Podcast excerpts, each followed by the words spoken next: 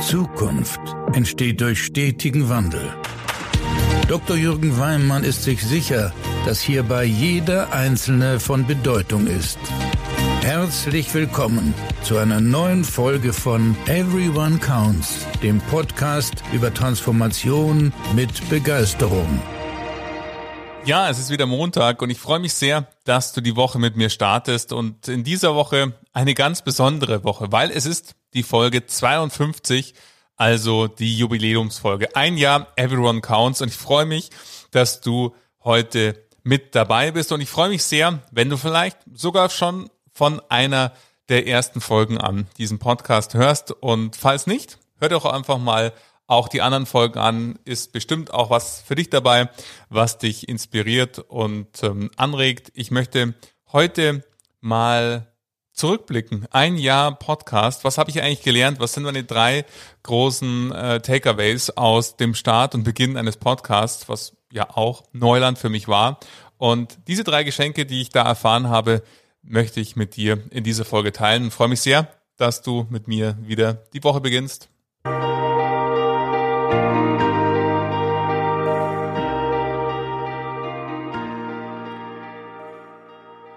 Ja, everyone counts. Wie kam es eigentlich dazu? Wenn du die erste Folge gehört hast, warum dieser Podcast, habe ich darüber gesprochen.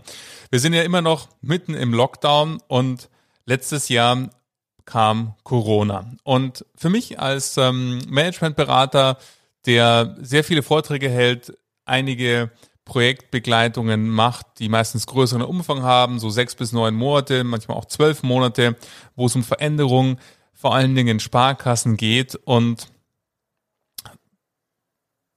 da sind ja viele Workshops, Vorträge immer noch persönlich gewesen. Und dann kam Corona und auf einmal war alles anders. Und ähm, viele, vor allen Dingen meine Vorträge, waren die Veranstaltungen abgesagt. Damals, klingt so lang her, ist nur ein Jahr, aber damals war auch die technische Voraussetzung noch gar nicht so gegeben, bei vielen auch virtuelle Veranstaltungen zu machen, weil erstmal A, B-Teams gebildet werden mussten, Homeoffice organisiert werden. Es gab ja ganz, ganz viel zu tun. Alles, was jetzt schon total normal ist und einfach sehr eingeschwungen ist, war damals alles neu. Und somit sind ganz viele Termine im März aus meinem Kalender geflogen und ähm, ich dachte mir, was mache ich denn jetzt mit dieser geschenkten Zeit? Erstmal habe ich mich natürlich geärgert.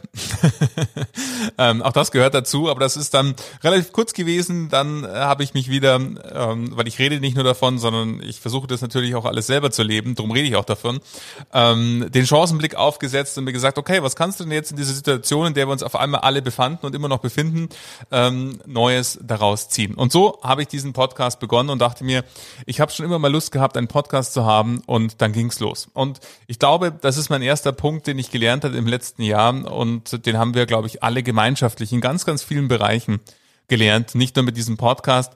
Es ist immer dieser erste Schritt. Einfach die Entscheidung zu sagen, ich mache jetzt einen Podcast in meinem Fall. Und aus diesem Schritt folgen dann viele andere Schritte. Aber der entscheidendste und allerwichtigste und meistens auch der schwierigste ist diese Entscheidung und dieses Commitment zu sagen, das mache ich jetzt. Und dann habe ich mich auf den Weg gemacht, mich zu informieren, wie geht eigentlich Podcast? Was brauche ich dafür technisch?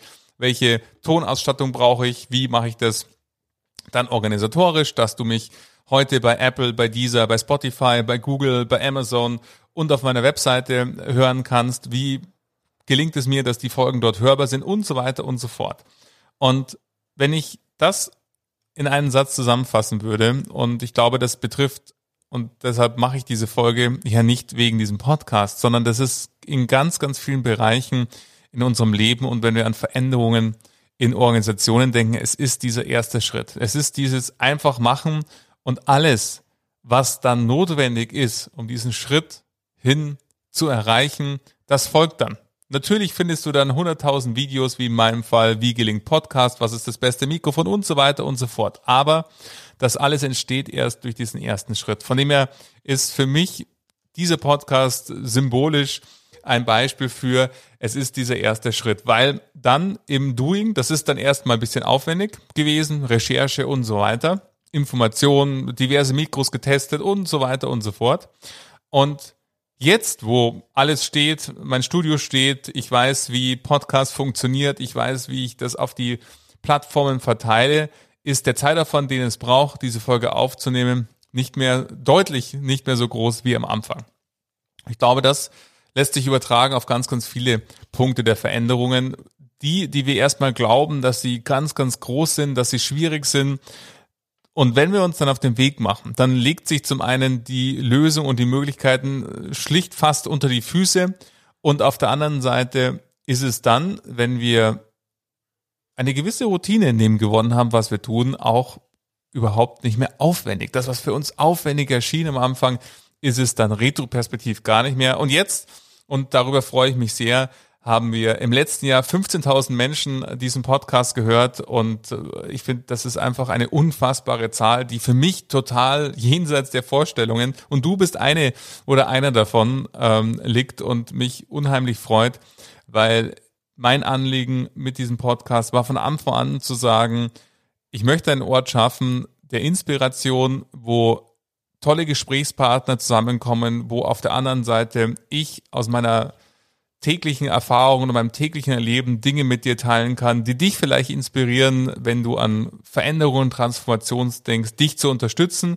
Und sei es nur das Gefühl dir zu geben, du bist nicht alleine, es gibt hier ganz, ganz viele Menschen. Und wenn du 15.000 anschaust, sind 14.990 Menschen oder 999 Menschen an deiner Seite, die sich ebenso mit Transformation, mit Begeisterung beschäftigen. Also wir sind viele und gleichzeitig eben auch Impulse zu liefern, was du umsetzen kannst. Von dem her, meine große Lesson learned, der erste Punkt ist einfach machen. Probier Dinge aus, probier auch mal was Neues aus und man kann ja jederzeit, und das ist ja bei diesem Podcast nicht anderes, wenn ich gemerkt hätte, der Podcast macht mir keine Freude, ähm, dann hätte ich ihn einfach wieder eingestellt. Und egal, ausprobieren. Aber er macht mir große Freude, von dem mir keine Angst. Es bleibt weiterhin bei diesem Podcast, weil ich dieses Format sehr, sehr zum Schätzen gelernt habe. Gleichzeitig, und das wäre mein zweite ähm, Takeaway aus dem äh, ein Jahr Everyone Counts. Es ist, wenn wir dann losgegangen sind, dann legen sich diverse andere Schritte unter die Füße. Ich hatte sehr, sehr stark ähm, das äh, gestartet mit Woche eins, zwei, drei und dann hatte ich schon die ersten Gedanken zu sagen, es wäre doch mal spannend, auch andere Gesprächspartner hier äh, zur Sprache kommen lassen. Und du wirst dich vielleicht erinnern, vielleicht hast du sie gehört. Äh, mein erstes Interview ähm, hatte ich damals mit ähm, Taledo, die sich mit dem Recruiting beschäftigen. Ich hatte Thomas Bertler im Interview, ein ehemaliger Vorstand, der jetzt äh, sehr, sehr stark äh, sich als Fotograf und im Übrigen auch einen eigenen Podcast hat, inspiriert aus unserem Gespräch, lustigerweise. Auch das hat sich daraus entstanden, kann ich auch sehr empfehlen, der ähm, sich mit Finanzen beschäftigt. Was können Unternehmer eigentlich im Zusammenhang Unternehmen und Bank mitnehmen und lernen, warum ist es so wichtig, seine Bilanz zu verstehen. Ein wundervoller Podcast, den verlinke ich gerne in den Show Notes. Und ich habe viele wundervolle Gespräche geführt. Dr. Reinhard Sprenger war im Podcast, Professor Jens Weidner, ganz, ganz viele ähm, schöne Gesprächspartner, die hier sich wundervolle Gespräche ähm, ergeben haben und Gespräche, die dich hoffentlich inspiriert haben.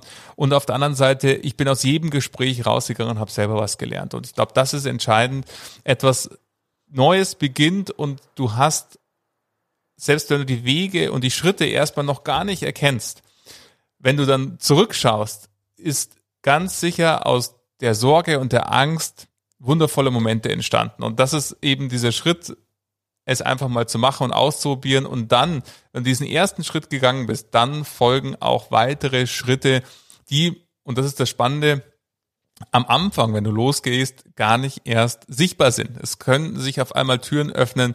Da erinnere ich mich zum Beispiel an das Gespräch mit Dr. Reinhard Sprenger, was entstanden ist, dadurch, dass Dr. Reinhard Sprenger selber einen Podcast ins Leben gerufen hat ähm, zum Thema, also in dieser Corona-Zeit und letzten Endes wir uns auf dieser Verbindung her begegnet sind und dann gesagt haben, Mensch, ich äh, würde mich sehr freuen, Magie des Konflikts hier im Podcast zu diskutieren. Das haben wir gemacht. Das war nur möglich und ist nur entstanden, weil es eben diesen Podcast gibt und zum damaligen Zeitpunkt gab. Von dem her, neben dem ersten Schritt einfach mal was Neues auszuprobieren, etwas zu machen und dann darauf zu vertrauen, dass das, was dafür notwendig ist, sich schon zeigen wird. Du wirst die Dinge bekommen und du wirst auf die Dinge kommen, die notwendig sind, dann auch zu sehen. Diese Folgeschritte folgen dann meistens daraus. Und das erleben wir in Veränderungen in Unternehmen ganz genauso. Wenn Zielbilder noch manchmal diffus sind und vielleicht nicht ganz klar ist, wie soll eigentlich unsere Sparkasse, unsere Bank in fünf Jahren aussehen und man sich dann mal die Zeit nimmt, das zu konkretisieren und sich mal zu überlegen, wie reden die Mitarbeiter über uns in fünf Jahren? Was wünsche ich mir, dass die Menschen, die bei uns arbeiten, in fünf Jahren zueinander sagen über den Arbeitgeber, Sparkasse und so weiter und so fort, dann entsteht auf einmal ein Bild, wo man sieht, ja, das ist wirklich, das ist ein Unternehmen, in dem ich gerne arbeite und in dem ich gerne Teil davon bin. Und dann sind die Schritte, die man, wenn man auf dieses Zielbild blickt, meistens fast logisch, weil man sofort sieht, sind wir richtig unterwegs oder nicht. Ist ein banales Beispiel, was ich selbst mal gehört habe und so schön finde, weil es einfach auf einfache Art und Weise das darstellt das Abschmecken einer Salatsoße ist nur möglich, weil du dir eine konkrete Vorstellung davon gemacht hast, wie die Salatsoße schmeckt, wenn sie fertig ist. Und dann weißt du eben, wenn du abschmeckst, ah, da kommt noch ein bisschen Pfeffer rein, da fehlt noch ein bisschen Öl und so weiter. Aber das kannst du nur wissen, weil du weißt, wann ist Ende? Wann ist es so, wie ich es gerne hätte? Und das ist letzten Endes genau der Punkt. Wenn wir wissen, wie es sein soll, dann können wir daraus zum einen A Kraft schöpfen, aber auf der anderen Seite auch Inspiration, welche Schritte zu gehen sind, um da hinzugehen. Und mein letzter Punkt, den ich mit Everyone Counts gelernt habe und vor allen Dingen nicht nur gelernt, sondern auch gelebt habe, ist, das Sprechen über Veränderung oder jetzt wie in meinem Fall Managementberater zu sein für Veränderungsbegleitungen, das ist ja das eine. Aber entscheidend ist ja nicht das Sprechen über Veränderung, sondern sich selber permanent zu verändern, sich permanent selbst aus der Komfortzone herauszubringen. Und ich erlebe das so häufig, dass wenn ich an Vorstände und Führungskräfte denke, die mir die Frage stellen, ja, wie kann ich denn meine Menschen inspirieren, bei der Veränderung mitzumachen, Teil der Veränderung zu sein, da ist meine Antwort, die meistens immer sehr platt klingt, aber gar nicht so platt ist, nämlich Sie sind die Veränderung laden sie durch ihr Verhalten, durch ihre Art und Weise, wie sie unterwegs sind, wie sie sprechen, agieren in Workshops, in Meetings, wie sie kommunizieren, die Menschen ein, die Veränderung einfach mitzumachen. Weil natürlich, ähm, das betrifft mich eben ganz genauso, ich kann über Veränderung und Transformation zwar sprechen, ich kann auch einen Podcast machen, aber ich glaube,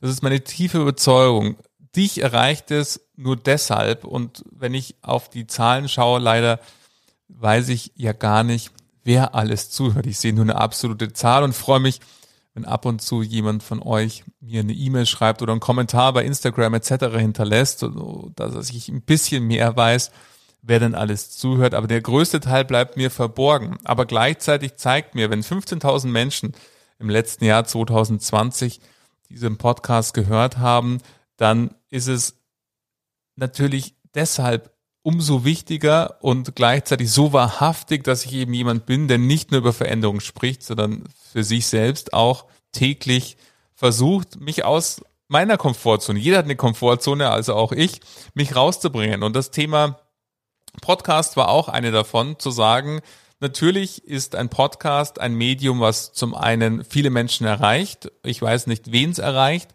Und ich weiß auch nicht, was die Worte, die ich sage, mit dir machen. Und was du dann mit diesen Worten machst. Meine Intention dabei ist es, dass sie sich inspirieren, dass sie dich zu positiven Veränderungen anstiften. Aber du hast es in der Hand, was du damit machst oder ob du nichts damit machst und ob du was Positives machst oder was nicht so Positives. Das kann ich nicht beeinflussen. Aber Gleichzeitig mache ich mich natürlich auch mit einem Podcast angreifbar. Es können Menschen geben, die diese Folge hören und sagen, oh Gott, so ein Blödsinn will ich nicht und mir eine E-Mail schreiben oder sagen, ich bin ganz anderer Meinung, was für ein Schmarrn. Natürlich macht man sich, je sichtbarer man ist mit seinen Meinungen und äh, seinen Thesen auch, desto mehr ist man angreifbar und auch verletzbar äh, an der einen oder anderen Stelle. Aber gleichzeitig ist es für mich ein tiefes Anliegen und deshalb habe ich diesen Podcast gemacht, zu sagen, ich glaube, es ist ein gutes Format, wenn man einfach beim Joggen, beim Sport auf dem Weg in die Arbeit ist, um den einen oder anderen Puls mitzunehmen. Und das war die Intention, die ich mache. So mache ich es voller Freude und aus tiefstem Herzen nehme ich jede Folge auf, indem ich mir vorher genau überlege,